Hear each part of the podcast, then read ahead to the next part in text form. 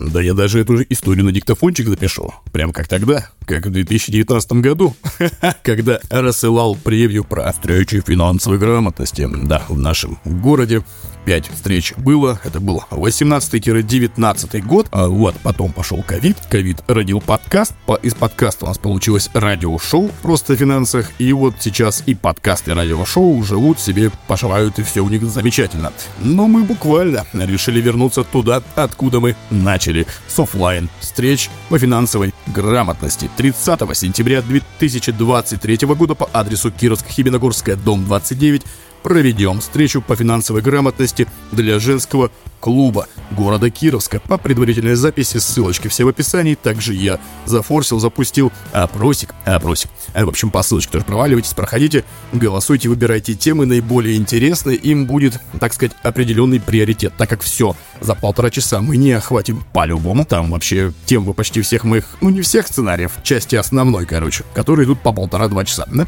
Вот. А нам здесь полтора часа нужно все уместить. Поэтому переходите по ссылочке, голосуйте. Прямо там в форме можете записаться, в принципе. А можете прямо через человечка. Э, контакт человечка тоже оставлю. И группу, группу ВКонтакте женского клуба Кировска тоже оставлю вам в описании. Если вы девушка, женщина, в общем, женского пула, присоединяйтесь, если вы кировчанка, апатичанка, ну, короче, местная, где-то здесь. Ну вот.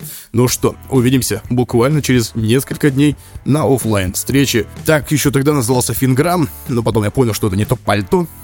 Просто о финансах офлайн. Поехали. Просто о финансах.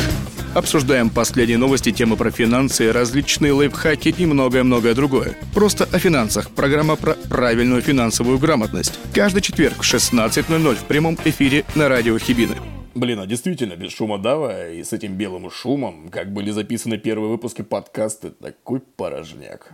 Ха-ха. Ну да. Ну когда это было? Это было, блин, три года назад, четыре. Четвертый год. Хе. Ну все, вырубай эту шарманку. Пошли.